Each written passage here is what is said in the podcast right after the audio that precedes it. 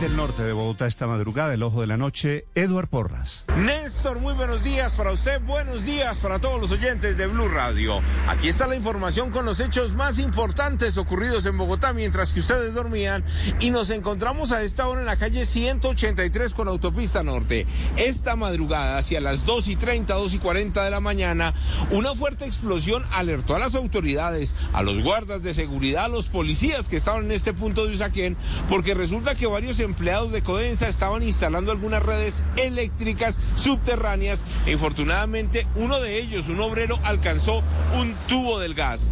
De allí la fuga, de allí una conflagración que a su vez quemó varias casetas instaladas sobre el andén. Son casetas donde vendían cachuchas, donde vendían ropa, donde vendían flores, donde vendían alimentos e infortunadamente varias familias quedaron sin nada. Hablamos con una de las víctimas, un hombre que estaba trabajando en ese momento y que vio cómo ese fuego acabó con el patrimonio de su familia. Alcanzó de una vez los locales, los locales Sí, señor, todos los locales. Bendito Dios, pude salir y bueno, Está bien usted. primero la salud, sí, señor. Sí, ¿Cuántos locales más o menos quemó?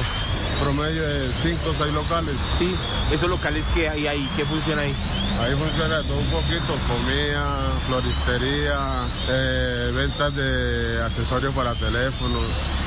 Los bomberos continúan en el sitio controlando esos focos calientes, pero ahora los mismos comerciantes se preguntan quién les va a responder por los daños, ya que infortunadamente todo esto quedó reducido a cenizas.